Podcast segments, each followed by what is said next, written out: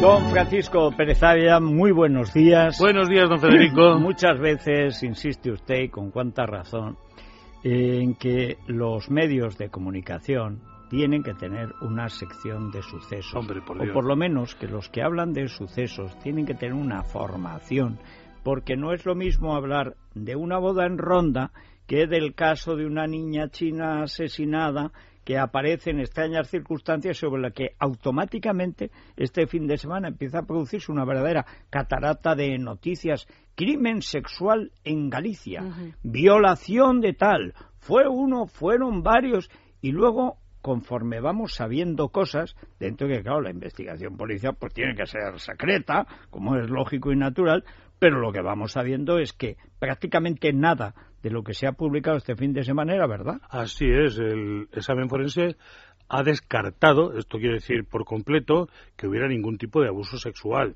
A ver, es complementario a la nota de la policía que dice en un momento determinado que nada queda fuera, que todo es posible, porque Evidente. claro, puede darse el hecho de un secuestro o rapto que no lo lleva a cabo el individuo porque se ha sorprendido, en fin. Pero parece ser que la información va por otro lado. Bueno, un- hay que un decir, detalle ¿qué muy edad importante. tenía- ¿Qué edad tenía? 12 la- años. 12 años, que Sí. con 12 años es una mujercita. Sí. Entonces también hablar de...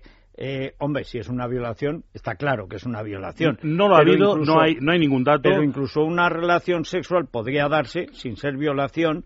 Y bueno, pues en casos de precocidad, porque además parece que era una niña especialmente precoz, activa, con un blog Sí. que hablaba de apariciones y de cosas altas así. capacidades educativas, Sí, es decir, una pero, especial. pero lo malo es que se desinforme desde el principio, porque imagino que para la familia, para su entorno, para sus compañeros Hombre, de clase, un gran sufrimiento, Pues claro, lógicamente, y para todo el colegio, porque había es un colegio de Rosalía de Castro en el que ella era muy popular y por lo visto una buena alumna, eh, muy estudiosa, en la que estudiaba entre otras cosas música, en fin, que era una chica destacada y artista. Hay un detalle, decía, bastante importante, y es el hecho de que esta chica no muere donde ha sido hallada. La encuentran en una pista forestal en, en en la parroquia de Cacheiras, en el lugar de Fero, en el ayuntamiento de Teo, una pista forestal que está cerca de unos 100 metros aproximadamente de una casa en la que el habitante había estado dando por allí un paseo y sobre la medianoche, en la noche en la que la encuentran, no había nada, no encontró allí nada, no vio nada extraño. Y al día Otros siguiente no, no, no, una hora y pico más tarde, una y media de la madrugada, eh, dos mm, chicos que iban a una fiesta, un- a una cosa que habían quedado, se la encuentran efectivamente en esa pista forestal por la que había pasado el vecino sin encontrar nada.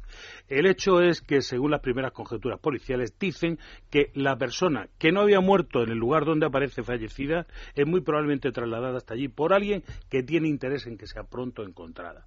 Esto, en la historia del crimen, significa siempre una vinculación muy directa entre la persona que mata y la persona fallecida. Es decir, que estamos Muerta. en contra de lo que haría un asesino profesional, Claro. un serial killer, etcétera, que lo que busca es enterrar Totalmente. al muerto y que o no lo encuentren o que o que tarden todo lo posible en encontrarla eh, y esto es dejarla además en un camino. Claro, decir, que es- aquí hay una serie de cosas que se han filtrado, que son detalles, por ejemplo, que estaba descalza y tiene heridas al parecer en los pies, de haber sido obligada o arrastrada o lo que sea, y tiene algunas señales en la cara, en otros lugares y tal, de violencia. Es decir, lo que está muy claro, eh, según las pistas policiales, es que ha sido asesinada, que es víctima de un crimen. Pero ahí entra ya toda la posibilidad que ustedes crean. Están estudiando el mm, círculo íntimo, lógicamente, ¿no? Porque estas cosas pueden dar, mm, Claro.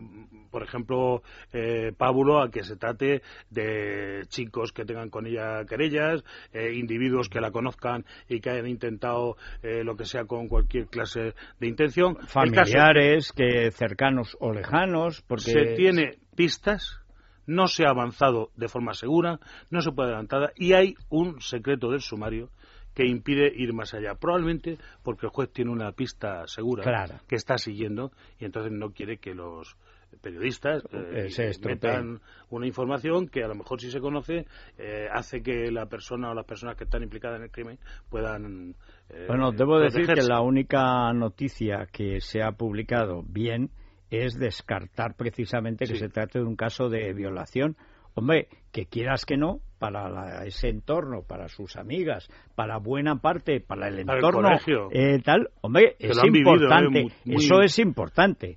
y para los chicos, si tenía un novio, si tenía unos amigos, si salía con alguien, hombre, que se descarte la violación no es asunto menor. Y estas cosas, cuanto antes, mejor, ¿no? Claro, es que es una Ahora, lo demás ha sido caótica. en la edad, eh, los 12 años, que es una edad amenazada por los que acechan, por eh, los lobos solitarios que van por ahí buscando algún tipo de depredación sexual.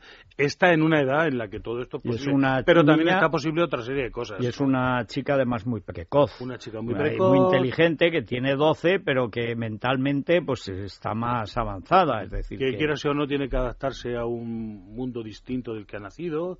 En fin, hay una serie de cosas que... Porque Ella fue adoptada. De adopción, de origen chino. Y entonces, pues yo no sé a qué, hora, a qué edad exactamente eh, llegó a España, pero a lo mejor pues todavía está en periodo de adaptación. Lógicamente, el cambio, eh, la nueva familia, los compañeros del propio colegio, todo eso significa, en fin, ya sabe usted lo difícil que es la infancia, lo crueles que son a veces los niños, el rechazo que a veces se tiene a las cosas nuevas por el mero hecho de serlo, etc. Todo esto significa que a lo mejor ha tenido una serie de conflictos que han determinado esta historia. Están en este momento intentando. por experiencia, ¿cuánto calculas que esto puede tardar en resolverse? Yo creo que una semana. ¿eh? Una semana. Quiero decir, o se resuelve una semana o no se resuelve nunca. Es decir, esto o está muy claro, muy claro, o no hay ninguna pista, porque el tema de que se haya dicho que no es nadie de fuera, o por lo menos que no se tiene eh, constancia, etcétera, etcétera, indica que está mm, eh, circunscribiéndolo a lo que puedan saber del entorno cercano a esta niña. Si de ahí no tienen nada sólido, eh, pues no será esto... posible resolverlo. Bueno, pues lo seguiremos, naturalmente, sin contar nada que no sea verdad ni sin añadirle morbo a lo que ya bastante desgracia tiene, ¿no?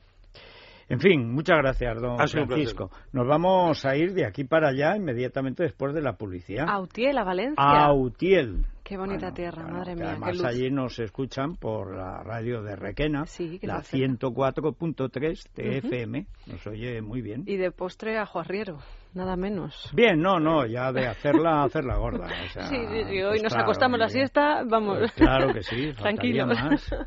Es la mañana de Federico,